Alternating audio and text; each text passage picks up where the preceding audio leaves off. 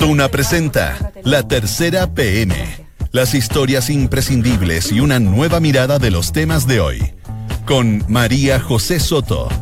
Auspicio de Inmobiliaria Sinergia. Duna. Sonidos de tu mundo. Dos de la tarde y cuatro minutos. ¿Cómo están? Bienvenidos a la tercera PM junto a Radio Duna en esta tarde de martes. Hoy es 18 de junio de 2019. Hace frío afuera, 13,9 grados la temperatura. Y para mañana martes se esperan extremas entre los 15 la máxima y 0 grados la mínima. Hay harta noticia, especialmente política, muy entretenida. Así que vamos de inmediato con los principales titulares. Escala la crisis del Partido Socialista. El escándalo estalló luego de un reportaje de Canal 13 que detonó múltiples irregularidades en las elecciones internas de la comuna de San Ramón. Eh, varios militantes domiciliados en una dirección allanada, otros expulsados participando también en las elecciones. Se están buscando medidas de emergencia para abarcar esta crisis, un congreso eh, extraordinario, dicen, etcétera. El presidente del PS ya habló, dijo que se va a hacer, por lo menos para empezar a conversar, una auditoría de todo el padrón. Hay cumbre de exministros en la casa del expresidente Sebastián Piñera. No, del expresidente, del presidente Sebastián Piñera. Lo que pasa, estoy hablando de los exministros. El mandatario invitó a una cena de agradecimiento a las autoridades que sacó del gabinete la semana pasada. A José Ramón Valente, a Roberto Ampuero, a Emilio Santelices, a Susana Jiménez. Suena que Ampuero podría irse a una embajada a España, por ejemplo. ¿Usted se acuerda que parte de los cambios que hizo el presidente Piñera la semana pasada fue trasladar a Juan Andrés Fontaine desde el Ministerio de Obras Públicas, el MOP, a el Ministerio de Economía? Y volvió entonces esta dupla de Piñera 1 de su primera gestión, Fontaine Fontaine Larraín, por el ministro de Hacienda Felipe Larraín. Bueno, parece que esa dupla no era tan fantástica que digamos, tuvieron una gestión tensa, hay varias diferencias que se generaron en esa administración. Solo les digo una, lo otro tienen que leerlo ustedes. A Larraín no le gusta que otros ministros hablen sobre temas macroeconómicos que son los de él. Vamos a hablar de Venezuela. A puertas de la llegada de Michelle Bachelet a Caracas, el gobierno de Nicolás Maduro liberó a tres presos políticos. Conversamos con la esposa de Juan Guaidó, el autoproclamado presidente encargado. Fabiana Rosales espera que la ONU dimensione la crisis humanitaria en ese país. Tenemos información fresca sobre el caso de tráfico de migrantes chinos a nuestro país. ¿Cómo era la ruta que seguía luego de su ingreso a Chile? Uno de los ciudadanos chinos declaró varias cosas que, por ejemplo, de Santiago lo trasladaban en camioneta hasta un hotel en la estación central, se los llevaban en auto a Antofagasta, pasaban a Argentina, lograban visa y después volvían. Impresionante. Y también hay novedades musicales, vuelven los tres y salen de gira. El popular grupo penquista prepara su primer tour formal desde los shows que hicieron hace un año y medio ya. Dos de la tarde y seis minutos. Vamos de inmediato con los principales temas ya disponibles en la tercera PM y con nosotros está en el estudio Euge Fernández, que es editora de la tercera PM precisamente, y Sebastián Minay, periodista de la tercera. ¿Cómo estás? Bien, ¿cómo están ustedes? Todo bien. Gracias por venir, chicos.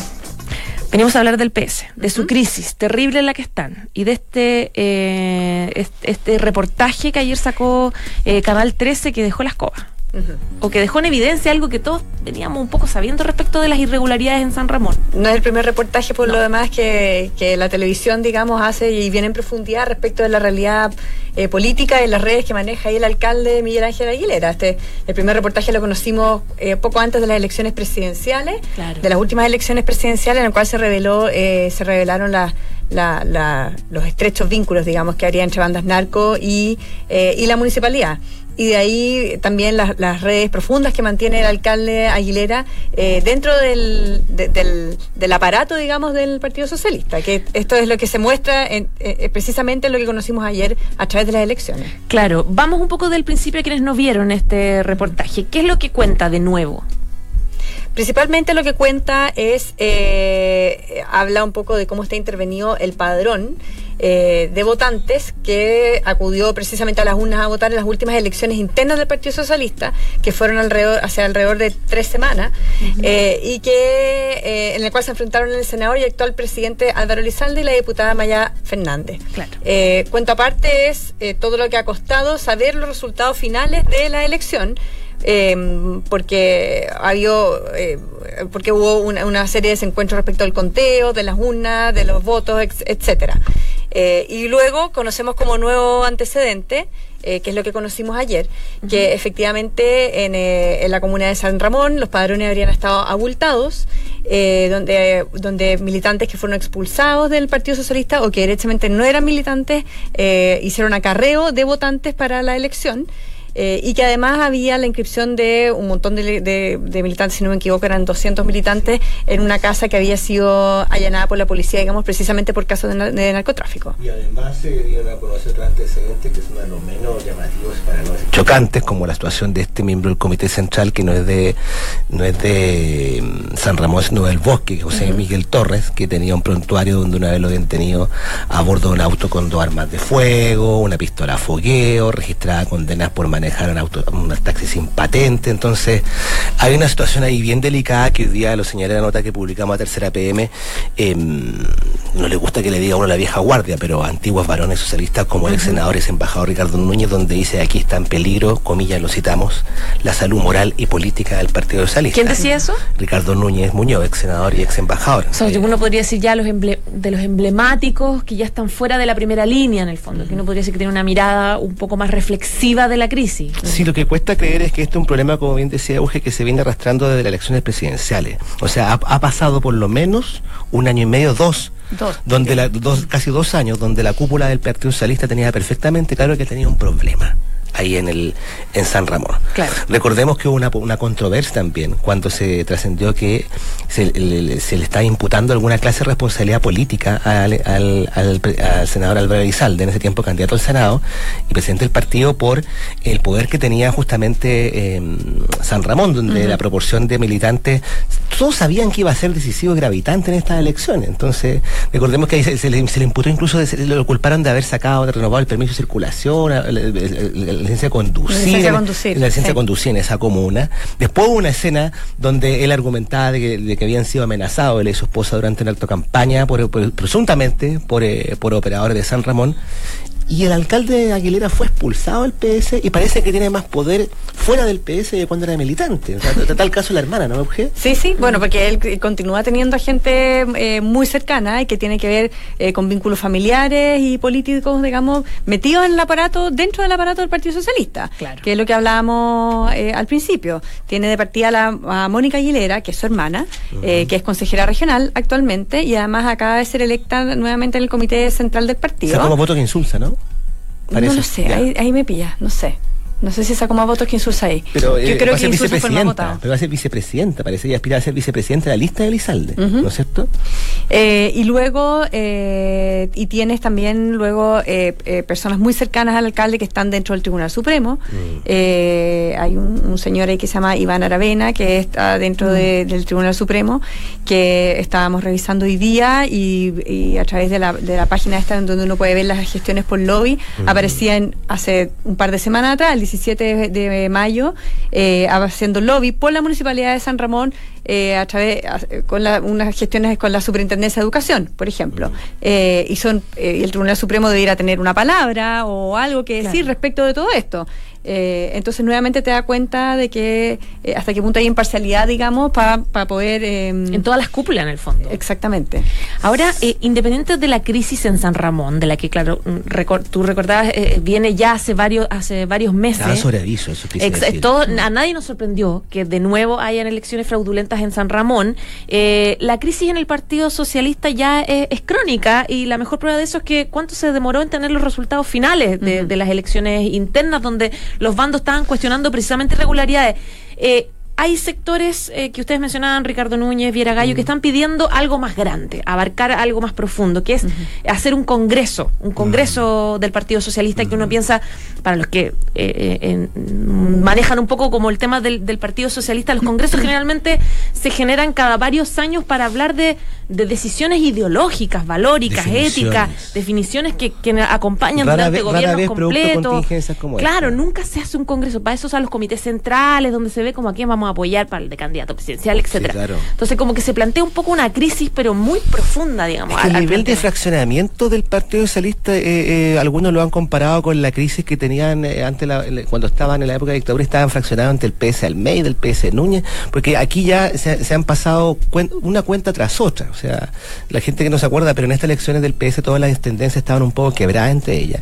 Y esta revelación que viene en el reportaje ayer, si uno mira el reportaje, uno de los que más salió hablando era el diputado Marcelo Díaz, que es el archirrival de Álvaro Elizalde. Ellos dos tienen una reyecta que se arrastra en sus tiempos universitarios. Entonces, también eh, vimos también que están hay rivalidades entre gente como Camilo Escalona, Francisco Lewy, y todo lo, la, vieja guardia, por así decirlo. Que, acá tomó partido por, por, por, el bando Maya Fernández. Entonces, que esté Viragallo, que esté Núñez, hay un contrapeso que el presidente Elizalde no, le, no, no, no, no tiene como en el corto plazo zafar de esto con una elección objetada con varios conteos que no han, no han arribado, que ha costado mucho que arriben a un resultado definitivo, con un padrón que está impugnado y con un bando adverso que le tenía guardada, digámoslo, se lo sabía, le, iban a sacar lo de San Ramón tarde, o temprano. Entonces, de hecho, de hecho Marcelo Díaz, que que es el, como dices tú, el archirrival, pero también fue apoderado eh, de la lista de Maya Fernández, mm. él ya había planteado que se tenía que rehacer la elección en, al menos en San Ramón. Exactamente, pero además con el agravante que tú mencionaste del Tribunal Supremo recién. Aquí la institucionalidad del Partido Socialista está, en, está en, discusión porque recordemos que en medio de esta discusión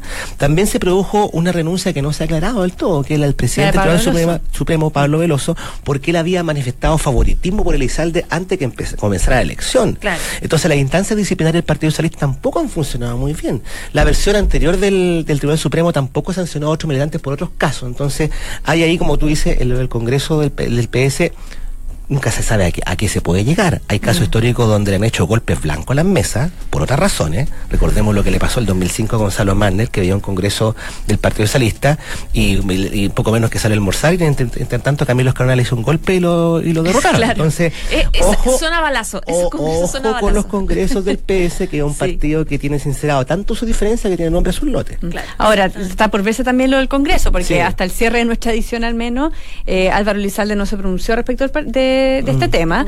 Lo único que él dijo fue que iba a exigir una auditoría al padrón de San Ramón y al padrón general del PS, pero, pero no sabemos si él está también en esta, porque, porque también, en el fondo, los del otro bando están planteando esto y que puede ser un golpe a la mesa y muy importante. Y recordemos que Álvaro Elizalde finalmente tiene mayoría, ganó súper cómodamente, tener mayoría, tener el comité central, que son los que toman las decisiones y dicen o no, hagamos un congreso eh, de alguna forma. Sí, pero vaya la interna, quería colocar solamente un punto suspensivo que eh, eh, es bastante decidor que esto le ocurra al PS en el peor momento de la oposición. Se supone que el Partido Socialista lidera la oposición a este gobierno. Entonces, yo creo que los, días y semanas venieron nos dirán qué tan, qué tan devastador es este efecto contra el rol opositor que justamente se ha discutido por estos días que la oposición nuevamente no existe. En fin. Sí, puede tener alto coletazo. Bueno, hoy día en la tarde el Tribunal Supremo debería dar alguna definición de algo. A las seis y media de la tarde es lo que le decía la nota de Vania sí. que se reúna. Alguna cosa debería pasar respecto de alguna revisión de, la última elección. O sea, yo esperaría, digamos, que al menos planteen la revisión de la, de la elección de San, en San, Ramón, que sería como, a mi parecer, el desde. El desde, exactamente. Ya, pues muchísimas gracias, Euge y Seba, por venir. Gracias a ti, José. Que estés muy bien. Chao, chao. En Duna Escuchas, la tercera PM, con María José Soto. Dos de la tarde y 17 minutos. Vamos a cambiar totalmente de tema. Nos vamos a Venezuela, a Caracas, donde están los ojos puestos y los van a estar, de hecho, eh, durante los próximos días, durante toda esta semana, porque mañana llega la eh, expresidenta Michelle Bachelet, alta comisionada en Derechos Humanos de Naciones Unidas, para hacer esta esperada visita junto a la organización que preside para ver la situación en eh, Venezuela. Va a llegar a Caracas, va a estar hasta el viernes. Queremos saber cuáles son las expectativas y Cata Gopel, que es periodista de La Tercera, habló con alguien muy importante, también parte de los protagonistas. ¿Cómo estás, Cata? Buenas tardes. gracias. Cata, cuéntame, ¿cuáles son las expectativas un poco y con quién hablaste tú hoy día? Que está publicado, de hecho. Sí, eh, por la parte de Mundo, la tercera PM abre con una entrevista a la esposa de Juan Guaidó, quien asumió un rol de suerte de primera dama del antichavismo en Venezuela, que en el fondo hace una, una especie de lectura de lo que significa para Venezuela, para los venezolanos, para un país en crisis, em, que la representante, la máxima representante de Naciones Unidas llegue a este país. Eh, y en el fondo lo que ellos abogan, que es algo... Fabiana Rosales. Fabiana Rosales, claro. Eh, es lo que hemos visto durante las últimas horas, eh, que apunta principalmente a la liberación de los presos políticos, algo que tomó por sorpresa ayer a la prensa y que en el fondo también marcó la antesala de lo que esta visita de Bachelet que llega mañana a Caracas.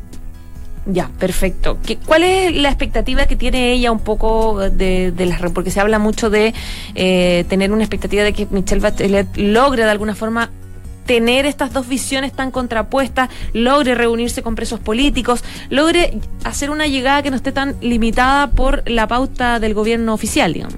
Claro, totalmente, porque en ese marco la misma aceptación de este viaje fue por parte de Michelle Bachelet como representante de la ONU de una invitación que le hizo el gobierno de Nicolás Maduro tal como dice el comunicado. Entonces, en este sentido, a lo que ellos abogan es a su rol como mediadora y que pese a que la invitación va a estar marcada por una agenda eh, realizada y en el fondo en el marco de esta invitación por Maduro, que ella también sea, eh, sea capaz, tenga el tiempo y, y la capacidad de analizar de manera objetiva lo que realmente ellos acusan que está sucediendo en una Venezuela en crisis. Perfecto. ¿Cuál es la agenda más o menos? ¿Hay alguna planificación ya clara? De la agenda se conoce poco en concreto. Lo que, lo que se ha delineado en el fondo es que ella se va a reunir con Nicolás Maduro, se va a reunir con el fiscal nacional de Venezuela, con el representante del Tribunal Supremo de Justicia y ahí hablamos de todo lo que es el oficialismo de Venezuela. Sin embargo, por el otro lado, eh, también se señaló que ella se va a reunir eh, con el representante del Parlamento venezolano, que es Juan Guaidó, eh, autodenominado presidente encargado de Venezuela y reconocido por 50 naciones y organismos internacionales, entre ellos Chile. sobre lo que se pide es que ella también se reúna con miembros de ONG, miembros de universidades, de sindicatos, de la sociedad civil, que sean capaces de presentarle un poco cuál es la situación de un país que vive una crisis humanitaria. Y sobre esto también se, se han delineado algunos avances que ella el día jueves en la tarde podría estar sosteniendo este tipo de reuniones. Hoy día se liberaron presos políticos, de hecho, como parte de las condiciones que puso Naciones Unidas para poder concretar el viaje y también se incluye la instalación de una oficina permanente en Caracas. Claro, todos esos antecedentes em, que en un principio eran solo especulaciones, un poco han avanzado en, en esa línea porque siempre se habló eh, a partir de un informe que emitió Naciones Unidas en marzo, donde se reconoció la violación de los derechos humanos y donde también eh, se habló de la, de la posible visita de Bachelet, eh, todo esto en un contexto de que se cumplieran una serie de condiciones para que ella llegara a Caracas. Dentro de estas condiciones, lo que se maneja hasta ahora y no confirmado oficialmente por Naciones Unidas es la liberación de presos políticos, que es un poco lo que hemos podido ver que se dice se va a negociar hasta último minuto. Entonces, me imagino que en ese, en ese arco podremos ver otro, otro tipo de liberaciones y también, tal como decías tú, la instalación de un representante permanente de Naciones Unidas que pueda comunicar la situación interna del país a la alta comisionada. ¿Cómo funcionaría una oficina permanente?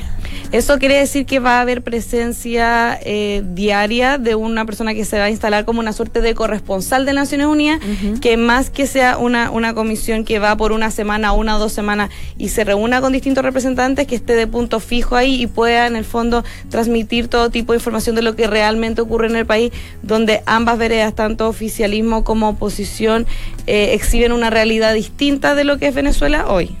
Juan Guaidó convocó a manifestaciones. ¿No dificulta esto? No sé si lo hablaste con la esposa de, este presidente encargado.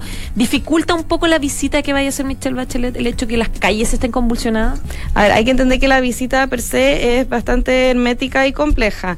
Lo que ella explica es que, claro, llaman a la gente a las calles en un contexto donde la población venezolana, ya sea en grandes manifestaciones o en pequeñas, está permanentemente en las calles. Lo que ellos quieren en el fondo es visibilizar la situación crítica que se está viviendo en un contexto donde las propias Naciones Unidas, a través de sus informes, han develado una crisis de carácter humanitario. La misma Naciones Unidas respaldan las cifras, respaldan ya han llamado a violación de los derechos humanos y abusos y detenciones arbitrarias en Venezuela. Entonces, es un poco el camino que ellos buscan en una ruta, porque de hecho hace unos minutos Juan Guaidó en una rueda de prensa dijo que todavía él no tiene concreta la reunión con Michelle Bachelet, sino que todavía está esperando el llamado de la alta comisionada para que esto se lleve a cabo. Entonces está todo un poco en marcha y yo creo que ya a partir de mañana eh, va a ser un poco más público cuando ella aterrice en Caracas de qué se va a tratar esta agenda en sí. Ya pues, Cata, me imagino que estarás ahí contándonos los detalles. Muy atenta. Muchas gracias, que estés muy bien. Gracias a ti. Chao, chao. Estás en la tercera PM con María José Soto. Son las 2 de la tarde y 23 minutos. Vamos a hablar de a hablarles de uno de los temas que les contamos en titulares que están disponibles ya para que usted los lea.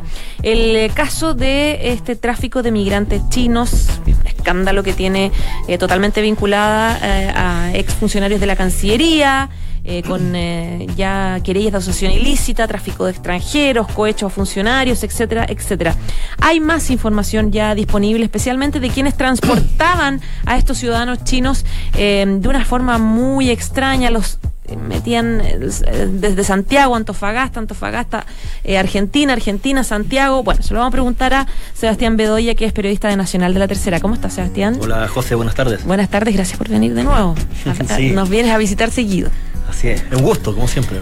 Cuéntanos un poco eh, en qué consistió, qué información nueva hay respecto de este tráfico de chinos. Sí, eh, ya vamos un poco trazando cómo era el recorrido de, estas personas. Eh, vamos a hacer un poco de memoria como para, para contarle a los auditores cómo funcionaba esto. Bueno, esto surge primero por una formalización que hace el Ministerio Público en contra de 11 personas las cuales gestionaban la llegada de chinos, ciudadanos chinos, desde el gigante asiático hacia nuestro país. Acá lo irregular era que era tráfico de migrantes, es decir, le gestionaban a través de cartas de invitación que conseguían con diversas autoridades, las cuales al parecer engañaban. Le entregaban estas cartas de invitación a los chinos, los chinos llegaban diciendo que venían invitados por autoridades, pero eh, el objetivo finalmente era asentarse en el país, no era hacer negocios ni nada, e incluso muchos de ellos utilizaban a nuestro país como plataforma para luego pasar a, a Argentina. Bueno, lo que hoy revelamos es principalmente cómo operaba este sistema, es decir, llegaban los ciudadanos chinos a nuestro país y eran buscados por unas personas que pueden eh, leer el relato en, nuestra publicación de la tercera PM. Ellos entregan, eh, dan con lujo y detalles cómo eran los movimientos al interior de la región metropolitana, es decir, cómo recogían a los chinos desde el aeropuerto, los trasladaban a diferentes hoteles y luego... Eh, hoteles de Santiago. Hoteles de Santiago, claro para luego retirarlos de nuestro país y llevarlos a, suelo extranjero. Ahora, claro, tú decías que era un poco complicado porque habían unos movimientos que iban a Antofagasta, otros no. Ahí la trama se complica un poco porque eh, empezamos a abrir un poco. O sea, llegaban, por ejemplo, 20 mm. ciudadanos chinos. Los estaba esperando alguien con un furgón en el aeropuerto Santiago y del aeropuerto los trasladaban a otras partes. Así es. Lo que pasa es que acá hay un entramado que la justicia chilena no investiga porque no es un delito, que es eh, la salida irregular de migrantes desde Chile hacia el extranjero. Recordemos que la investigación abarca 381 chinos y 181 de ellos va a Argentina. Bueno, eh, todos entraban con visa turista. Todos entraban como visa de turismo a partir de estas cartas de invitación irregulares. Lo que pasa es que en Argentina hay otra investigación que acá se ha revelado muy poco, pero Argentina intervino, la Cancillería Argentina intervino el consulado de Argentina en Antofagasta por la entrega de 300 visas rápidamente, express, a ciudadanos chinos que luego acudían a, ese país. Mm. Argentina encontró muy irregular esa situación, por eso retiró a la cónsul. Hay una investigación en curso eh, en este país y puso un interventor. Lo que pasa es que acá, como te comentaba, no se revelaba porque no, no, es, no es delito. Eh, pero ya estamos hablando de una red incluso internacional en este sentido. ¿Por qué? Y ahora vamos a lo que, a lo que publicamos. Los chinos llegaban a nuestro país, luego los transportistas los llevaban a ciertos hoteles y luego se encargaban de llevarlos hasta Antofagasta. Y en Antofagasta está esta segunda trama en donde eh, Argentina les facilitaba la, visa rápidamente y luego estos mismos transportistas los devolvían a la zona central del país y salían rumbo a Argentina, ya sea eh, vía Mendoza o a través de, alguno de los pasos del norte de... Que ya no era el mismo Antofagasta, por ejemplo. Claro, ya no era el mismo Antofagasta. Eh, acá lo que se relata principalmente es, eh, es un tráfico internacional. Eh, es algo bastante complejo que no se ha investigado, como te decía, porque no... ¿Y entraban a Chile de nuevo y dónde los trasladaban? No, ellos después que dejaban Chile no volvían más. Y, ahí el destino es, bastante incierto.